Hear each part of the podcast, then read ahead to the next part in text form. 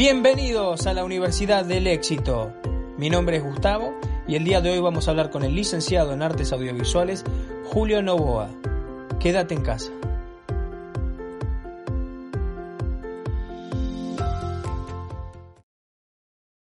Pero bueno, la cuestión es que Michael Douglas pone la plata para, producir esta película eh, y bueno, termina siendo un exitazo porque se, termina ganando los cinco principales Oscars de un super clásico de Jack Nicholson y de Stanley Kubrick también, obviamente, que es eh, El Resplandor, que es de 1980, donde Jack hace un personaje que se llama Jack, justamente. Mirá lo, lo compenetrado que está el personaje y escrito como para él prácticamente. Y de hecho, Tim Burton le promete a Robin Williams que iba a hacer ese personaje y el estudio se le plantó y le dijo que no. Y, y bueno, como ella había ganado la, la batalla de, de, Keaton sobre Claro. Mel Gibson, se dio y dejó que le pusieran a Jack Nicholson, que se ganó 60 millones de dólares. O sea, fue una de las mejores jugadas eh, que un actor le pueda haber hecho en estudio. Y después no vuelve a tener otra nominación hasta el 97, con otra peli muy buena también, una comedia, eh, que es Mejor Imposible, que hoy la habíamos mencionado, y ahí se gana su último Oscar. ¿Querés, querés contar del sorteo o no querés spoilear todavía? Eh, lo contamos, ¿qué decir? Así en vivo. En vivo lo contamos.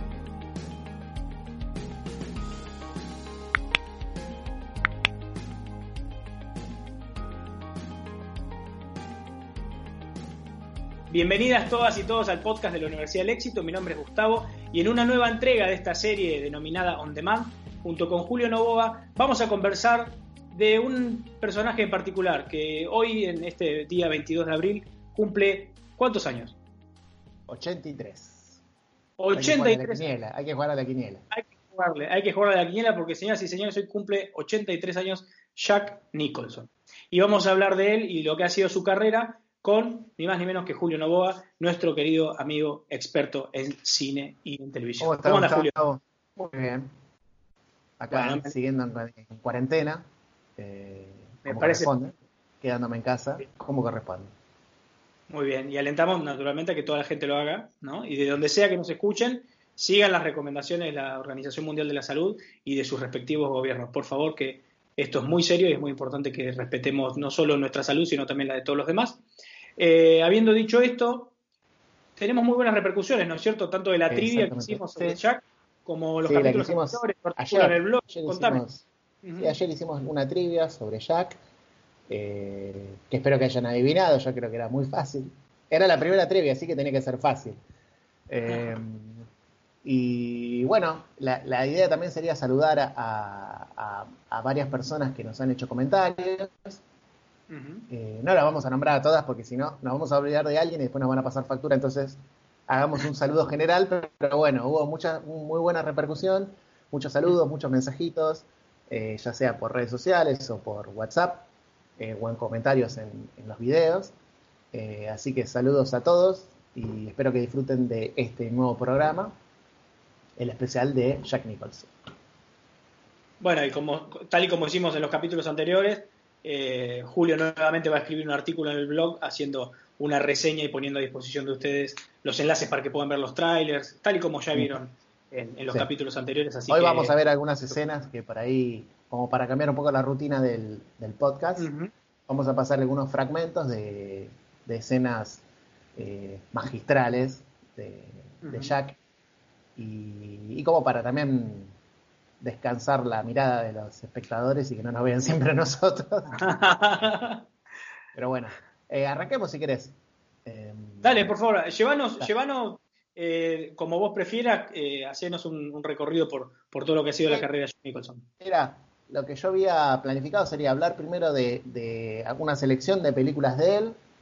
eh, simplemente mencionarlas, son un montón, imagínate que tiene arriba de 60, 70 películas.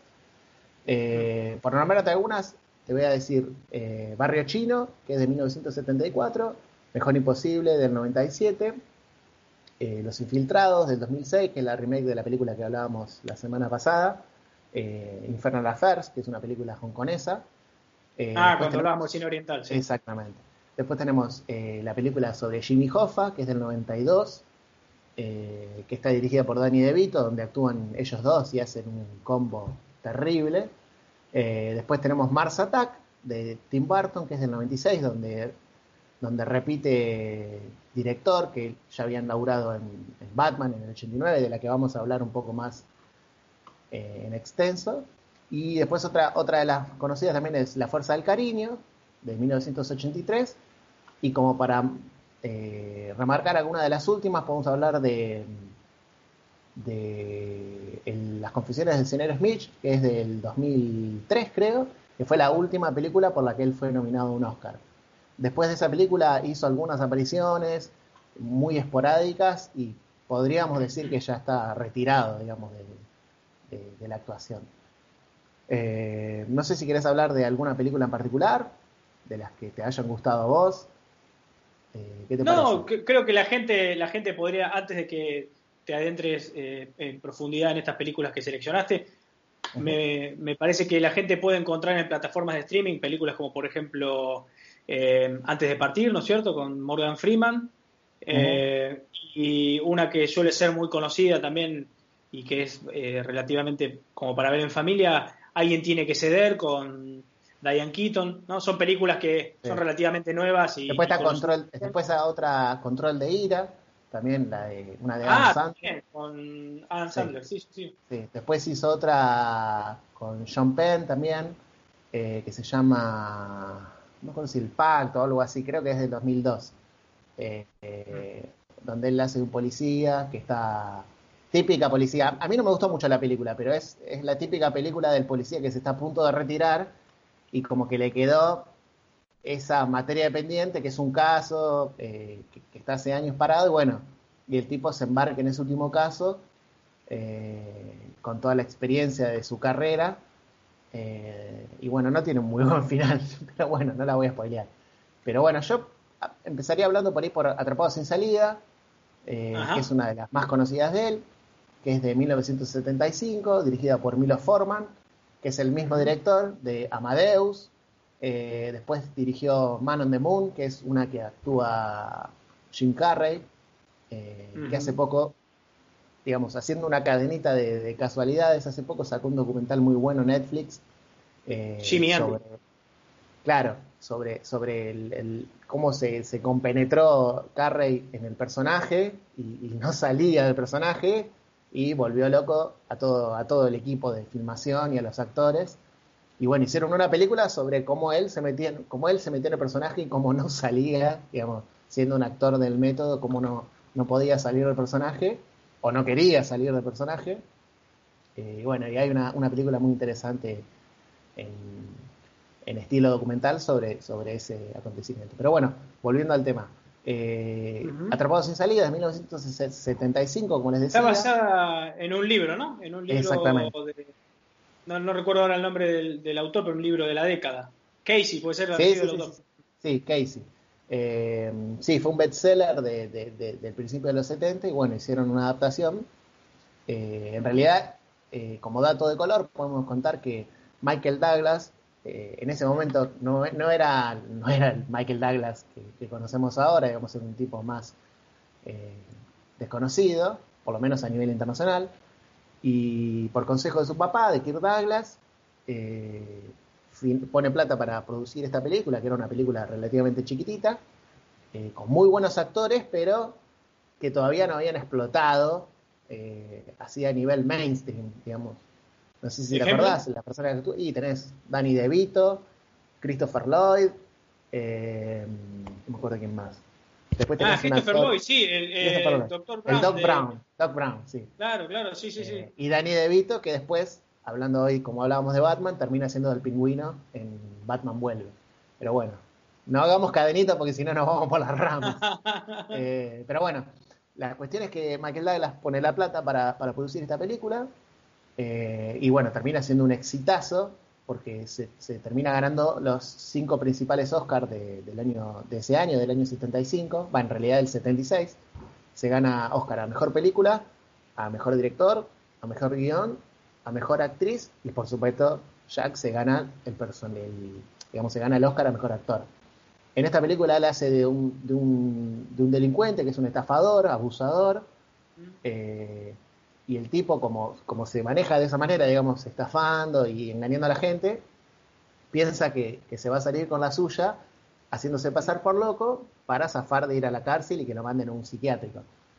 Pero, pero eventualmente le termina saliendo mal porque si bien logra ir al psiquiátrico, el psiquiátrico se encuentra con una enfermera que le hace sentir el rigor y, no, no se la hace pasar muy bien y nos demuestra que cualquier, cualquier persona puede ser doblegada eh, con, esas rutinas eh, terapéuticas que, le impone la, enfermera. Además de los compañeros que tiene, estos que nombrábamos, eh, que no lo ayudan a, mantener la, cordura. O sea que Pero una suerte de justicia poética al final. Exactamente, sí. El karma, digamos. le termina ganando el karma. Bueno, después podemos hablar de, un super clásico de Jack Nicholson y de Stanley Kubrick también, obviamente, que es eh, El Resplandor, que es de 1980, donde Jack hace un personaje que se llama Jack, justamente. Mirá lo, compenetrado que está el personaje y escrito como para él prácticamente, eh, que, que, bueno, que se llaman igual. Eh, Jack hace de un personaje que se llama Jack, como te decía, que es cuidador de un, cuida un hotel, digamos, es como el cuidador de invierno de un hotel. Eh, y el tipo acepta ese trabajo, va con su familia, de hecho, con su mujer y su hijo, y va, a ese hotel a cuidarlo con la excusa de liberarse un poco de un bloqueo que él tiene como él es escritor y está bloqueadísimo y siente que yendo a ese lugar, viste, medio alejado, en las montañas, el tipo va a recuperar la inspiración de alguna manera y se va a desbloquear. Eh, por supuesto, nunca pasa eso. Eh, y, el tipo se empieza a dar cuenta de un montón de situaciones que van pasando dentro del hotel, eh, cosas paranormales, y como que el hotel lo termina, digamos, enloqueciendo, lo lleva a sus lugares más recónditos de, su psiquis, y el tipo se termina volviendo un homicida eh, maniático y, quiere matar al hijo, a la, mujer. Y bueno, es un película. Eh, como dato de color, podemos contar que, la peli está basada en un libro de Stephen King, eh, del mismo nombre también, El Resplandor, al cual paradójicamente no le gustó para nada la adaptación que hizo. de hecho, 10 años después de, esta película, de, que sale esta película de Kubrick, eh, Stephen King dirige una miniserie para televisión de dos capítulos sobre la misma, digamos, sobre el resplandor y hace su propia versión, eh, obviamente un poco más fiel al libro, pero con, los 10 años que ya había tenido de, digamos, de, fama la película de Kubrick, hace agua, digamos, porque no es mala la película, pero teniendo el antecedente de la de Kubrick, perdía por goleada. Eh, de hecho, mucha gente no sabe, digamos, no, sabe de, la existencia de esa película eh, o miniserie. Eh, claro, que sería muy difícil verla sin pensar en la de Kubrick, ¿no? Claro, sí, porque de hecho hay varias cuestiones de que, varias escenas que si bien eran propias del libro, cuando Stephen King las, recrea en su versión, es imposible no, no pensar en la película de Kubrick y, como te decía, digamos, se, queda cortísimo, digamos, en, el nivel realizativo, porque de hecho Stanley, eh, eh, Stanley Kubrick, que todavía estaba vivo en ese momento, le pasaba el trapo a, Stephen King como director, que es muy buen escritor, pero como director evidentemente no, eh, así que no le va muy bien. Pero bueno, siguiendo con el tema de Stephen King, Stephen King no le gusta ni media la película ni la adaptación que hace Kubrick, y de hecho se, se, se, encarga de hablar muy mal de la película, digamos, en, el proceso del rodaje, en el proceso de ya la película estrenada y en la parte de prensa, el tipo habla muy mal de la película y eso afecta considerablemente la, la, digamos, la, la, recaudación. La recaudación de la película, le va muy mal y también le va mal con las críticas y de hecho no recibe, a pesar de que es una película súper reconocida, digamos, todo el mundo la conoce, y si no la ha visto, sabe, digamos, tiene muchos... Claro, pero es como de culto, la película. ¿no? claro, se volvió de culto con el tiempo, pero en su momento le fue muy mal, eh, a nivel taquilla y a nivel crítica también fue muy criticada, un poco respaldando, respaldando la actitud de Stephen King, ¿no? Digamos que la, de que la destrozó a la película. Y le fue tan mal que, bueno, como decíamos, no tuvo ninguna nominación al Oscar, no ganó ningún Oscar de hecho, y en, esa época se habían instaurado unos premios que eran como los anti-Oscar, que eran los premios Razzie, eh, y Shirley Duval, que es la, es la que hace de la mujer de, de, Jack, el personaje Jack, se ganó el, el Razzie a la peor actriz, porque de hecho es, una actuación medio controversial. Pero hablando del tema de la, de la actuación, me acordé de una cosa, que es que Kubrick era un tipo bastante metódico, tenía mucha mala fama de como, como, con respecto a cómo trataba a los actores y a las actrices. Claro, muy obsesivo. Más del equipo. Sí, sí, extremadamente obsesivo. Y era, y era de hacer muchas veces eh, la misma escena. Digamos, el tipo quería lograr una perfección desde, desde lo actoral, desde lo que transmite la escena, los personajes y el sentimiento. Eh, y también, obviamente, en cuestiones fotográficas y técnicas. Eh, y bueno, y el tipo agarraba y hacía 50 veces la misma escena, 80 veces la misma escena. Y lo que lograba en, realidad, por, lo menos en esta película, era agotar a los actores, llevarlos hasta el extremo de, lo que podían soportar anímicamente, psicológicamente, y se lograban escenas como por ejemplo esta que vamos a ver ahora.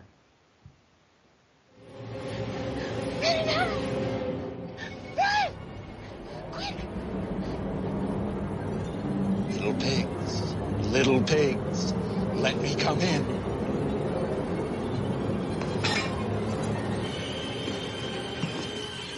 Not by the hair on your chinny chin chin. Then I'll huff, and I'll puff, and I'll blow your house in.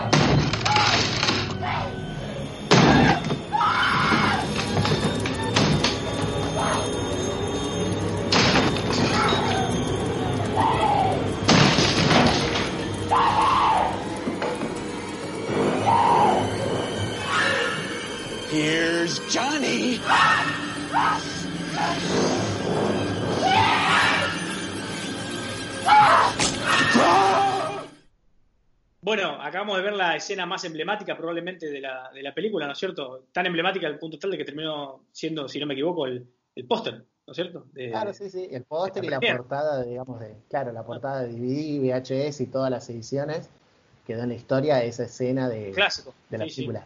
Sí. y pensar que lo, paradójico es que uno lo toma con tan naturalidad esa escena y hicieron 82 tomas para lograr el efecto que, querían lo, que quería lograr el director en Gilly Duval, en la actriz, el pánico ese que siente la mina cuando el tipo se le aparece así por, por a través de la, de la puerta, se logró después de 82 tomas. Y la línea esa, Here's Johnny, fue totalmente improvisada, también por el cansancio que tenía Jack, digamos, de haber hecho tantas veces la escena, se olvidó la letra y en el afán de, de satisfacerlo a Kubrick, que ya lo había vuelto loco, eh, improvisó esa línea y quedó en la historia. No solo la foto esa, digamos, ese, ese fragmento de la película, sino la frase, digamos, fue eh, homenajeada y parodiada hasta el hartazgo, hasta el día de hoy sigue pasando en un montón de, series, de películas, de dibujitos incluso. Si, te parodian los Simpsons, ya está, digamos. Eh, bueno, después podemos hablar por ahí de, de, Batman también, de que es de 1989, dirigida por Tim Burton. Eh, con quien después volvería a trabajar, como, como conté hoy, con, con él en Mars Attack. Eh, bueno, esta peli fue eh, producida por, la Warner Brothers, quien en, su momento no quería que, que, el actor principal fuera Michael Keaton, que sé que termina siendo de Batman, ellos querían que fuera Mel Gibson el, el Batman, digamos, porque era, el, era el, el estereotipo de, Claro, no, además era el estereotipo de actor, de actor de acción, de películas de acción, sin ser una bola de músculos como era Stallone o como era Schwarzenegger eh, o actores de, esa, época. Lo querían a él, era el que más encajaba con el personaje que ellos querían vender, digamos. Y, Tim Burton les hace una jugarreta, digamos, a los directores, a los productores de la película, al estudio, y lo llama Michael Keaton, con el que él ya había trabajado en Beetlejuice, creo que el año anterior había trabajado en Beetlejuice, o dos años antes, y el chabón le encantaba cómo laburaba Michael Keaton, y como que lo bancó a Keaton, y bueno, eso produjo despelote bárbaro. Imagínate si, hubiera habido eh, redes sociales en, el año 89, hubiera reventado Internet, digamos, cuando se, se filtró que Michael Keaton iba a ser de Batman, un tipo asociado a la comedia y sobre todo con esta última película que había hecho de Beetlejuice, eh, la gente explotó, no quería saber nada. Y mandaron 50.000 cartas, literal 50.000 cartas a, la, a los estudios de Warner. Sí, mandaron 50.000 cartas para exigir que, que Michael Keaton no sea el, Batman. Y bueno, y Barton finalmente, digamos, lo bancó a Michael Keaton, bancó el proyecto, digamos, y terminó, digamos, catapultándolo a, la carrera de Michael Keaton, digamos, y quedó como uno de los mejores Batman, digamos, para muchos es uno de los mejores. Eh, otro dato de color sobre la película, relacionado obviamente con Jack, fue que el, personaje que, digamos, digamos al contrario de lo que había pasado entre Gibson y Michael Keaton, el estudio quería a Jack Nicholson de cabeza, eh, ellos querían sí o sí que fuera Jack Nicholson el personaje principal. El personaje principal no, digamos, el, villano principal. Eh, Tim Burton no lo quería Jack Nicholson porque es, era un tipo con fama de, tipo difícil para trabajar y tenía miedo de que se, que se lo coma, digamos, al, eh, al, personaje principal que era Batman, digamos. Cosa que finalmente termina pasando porque lo, lo que nosotros recordamos de esa película es más que nada al Guasón por sobre Batman, digamos. Pero él quería otro personaje, él quería un muy buen, muy buen guasón, digamos, pero que no opaque a Mel Gibson. Y el actor que él había elegido era, Robin Williams. Y, de hecho, Tim Burton le promete a Robin Williams que iba a hacer ese personaje. Y el estudio se le plantó y le dijo que no. Y, bueno, como él ya había ganado la, batalla de, Keaton sobre Mel Gibson, se dio y, y, dejó que le pusieran a Jack Nicholson. Que, otro dato de color, termina siendo un negoción, digamos, que está en los libros. El tipo, Jack Nicholson agarra y le dice, bueno, yo, yo voy a estar en la película, pero quiero 10 palos. Y le dicen, no, mirá, no nos da el presupuesto, eh, así que te vamos a pagar menos. El tipo dice, bueno, está bien, denme 6 millones de dólares, que en ese momento era un montón de guita, digamos, pensá que los actores ahora cobran fortunas, 20, 30, 40 millones, en ese momento 10 era como el tope, digamos, los tipos que cobraban 10 era la, la creme de la creme. Y el tipo dice, bueno, está bien, yo les cobro seis palos, pero quiero un porcentaje de las ganancias de la película, de la taquilla, eh, y además quiero un porcentaje de lo que se gane con el merchandising, digamos, los muñequitos que se iban a vender, remeras, todo lo relacionado con, la publicidad de la película y los productos derivados del film, él quería un porcentaje y le salió redondo porque terminó, con la película fue un exitazo, no solo a nivel a nivel taquillero, sino que también a nivel comercial. Digamos, hicieron un montón de negocios, por ejemplo, con McDonald's, con creo que con Pepsi, digamos, con un montón de empresas. O sea que le pasó como a John Lucas con el contrato de Star Wars. Exactamente, sí. Hizo un negocio en base a algo a lo que pensaron que, que, el tipo no les iba a ganar y se ganó 60 millones de dólares. O sea, fue una de las mejores jugadas eh, que un actor le pueda haber hecho en estudio en cuanto a la plata.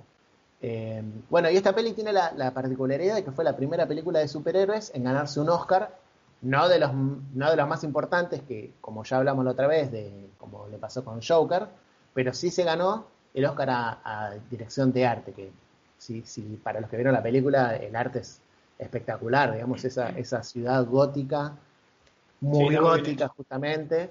Eh, es, es, una de las cosas que más se acuerda. Una de, la, de, la, de, hecho, esa, esa película, eh, la, estética de esa película termina marcando un poco, y, la, y la, construcción de los personajes, desde cuanto a los trajes y eso, y el Batimóvil, eh, terminan un poco construyendo a todos los Batmans, Jokers y todos los, todas las películas que se hicieron sobre Batman. Marcó un estilo. Terminan muy marcadas, claro, terminan muy marcadas por ese estilo, digamos, oscuro, negro, eh, medio tétrico. Eh, bueno, termina siendo una marca muy importante. Después otra peli que, que, a mí me gusta resaltar de la, de la carrera de Jack es Cuestión de Honor, que es dirigida por Rob Reiner, que es el mismo director de Cuando Harry conoció a Sally. O sea, el tipo te dirigía una comedia como te dirigía una comedia romántica y un peliculón como esta, Cuestión de Honor, que es de 1992 y cuenta la historia de un abogado que lo interpreta Tom Cruise, jovencito Tom Cruise, imagínate que había hecho un par de pelis hasta ahí. Eh, y bueno, este tipo, el, abogado, está defendiendo a, Tiene que probar en realidad, en un juicio marcial, tiene que probar que dos infantes de la Marina mataron a un compañero porque obedecían una orden de alguien superior. Digamos, ellos, ellos lo niegan, pero bueno, él tiene un montón de pruebas y, y, quiere desenmascarar toda esta situación. Y el tipo que, al que termina desenmascarando es a Jack Nicholson, que es como el capitán, o el general, no me acuerdo qué, rango tenía, eh, y la termina haciendo confesar en, en la escena clásica, que es esta que vamos a ver ahora. Colonel, I have just one more question before I call Airman O'Malley and Airman Rodriguez. If you gave an order that Santiago wasn't to be touched, and your orders are always followed, then why would Santiago be in danger? Why would it be necessary to transfer him off the base?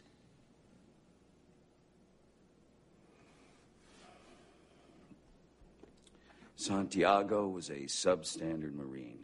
He was being transferred. That's not what you said. You said he was being transferred because he was in grave danger. That's correct. You said I... he was in danger. I said grave danger. You said, is there I any recall other... what I, I said. I can have the court reporter read back to you. I know what I said. I don't have to have it read back to me like I'm. Why the two orders? Colonel,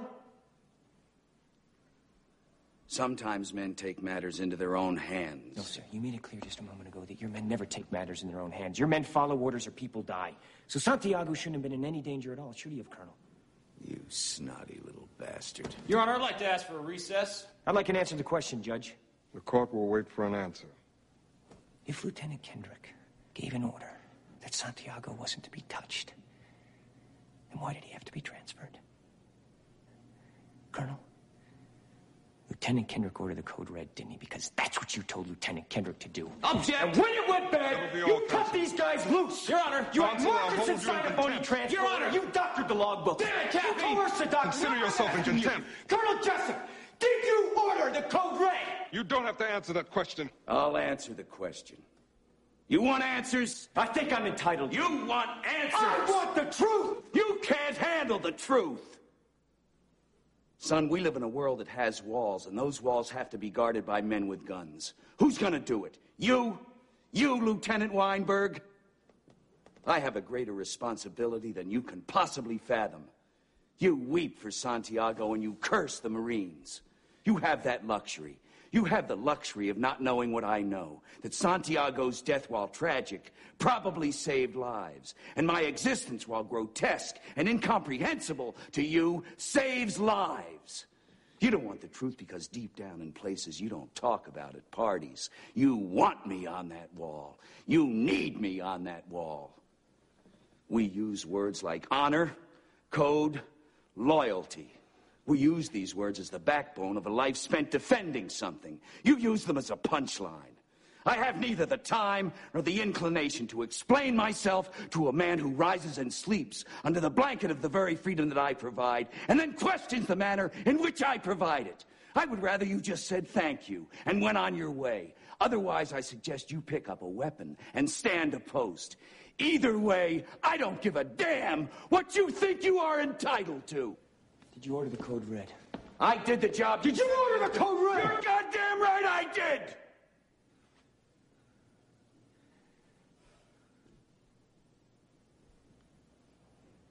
Bueno, espectacular la escena que acabamos de ver. Yo creo que todo el mundo conoce esta escena. Eh, es digna de una nominación al Oscar por lo menos.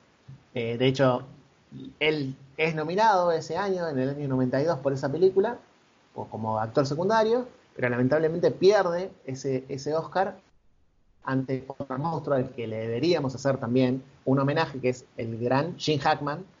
Eh, Oh, sí. ¿Vos qué decís? ¿Habría que hacer un homenaje? Sí. Sí, preguntémosle a la gente. Está bien. Si la gente quiere, lo hacemos. Como también pueden. Y si no, también. Sí. sí, sí, sí, si no, también lo vamos a hacer. Porque nos gusta a nosotros.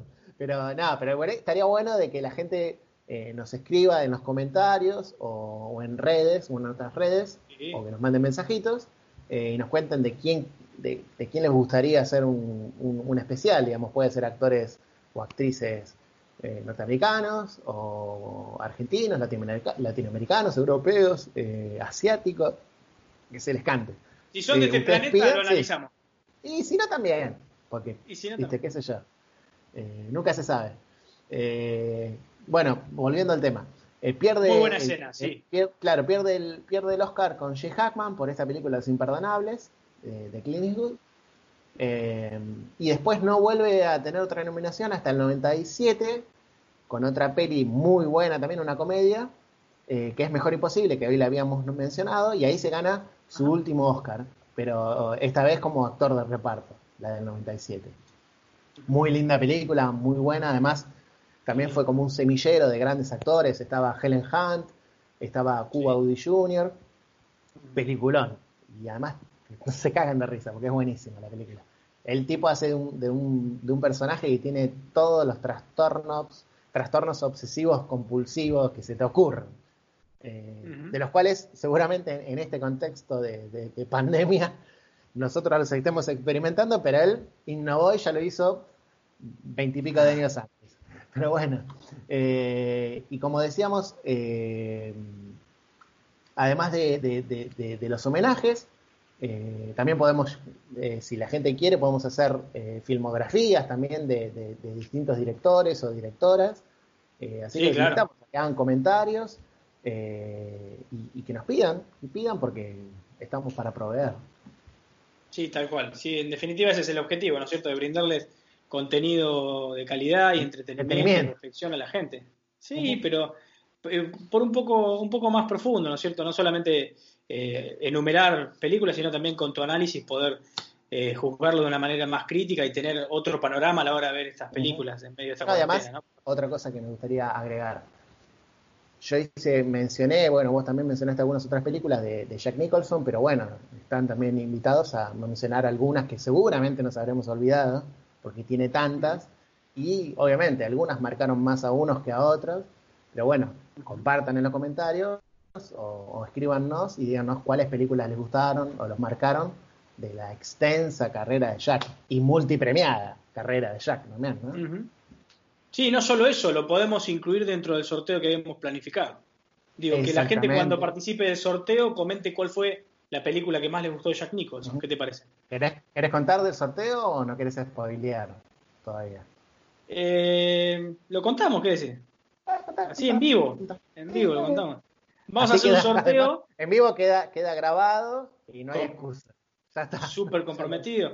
No, pero eh, sí, vamos a hacer un sorteo sobre Jack Nicholson. Naturalmente, vamos a sortear un, un DVD de una película suya, que es Atrapado sin salida, que es la primera que enumeró dentro de el análisis profundo que hizo Julio. Y lo vamos a sortear con ustedes, ¿sí? Así que para participar van a tener que ver las bases y condiciones acá abajo, en el texto que vamos a escribir en la, en la descripción de este video, para que, bueno, se lo En ganen. redes también, en redes también va a estar. Eh, así que, que las busquen ahí. De paso, nos visitan en las redes. Totalmente, que es para ustedes que hacemos esto. Y Julio, para cerrar, ya que estabas hablando de sí. los Oscars, para repasar, ¿cuántos, eh, ¿cuántos ganó? ¿Cuántas nominaciones tuvo Jack Nicholson? Sí.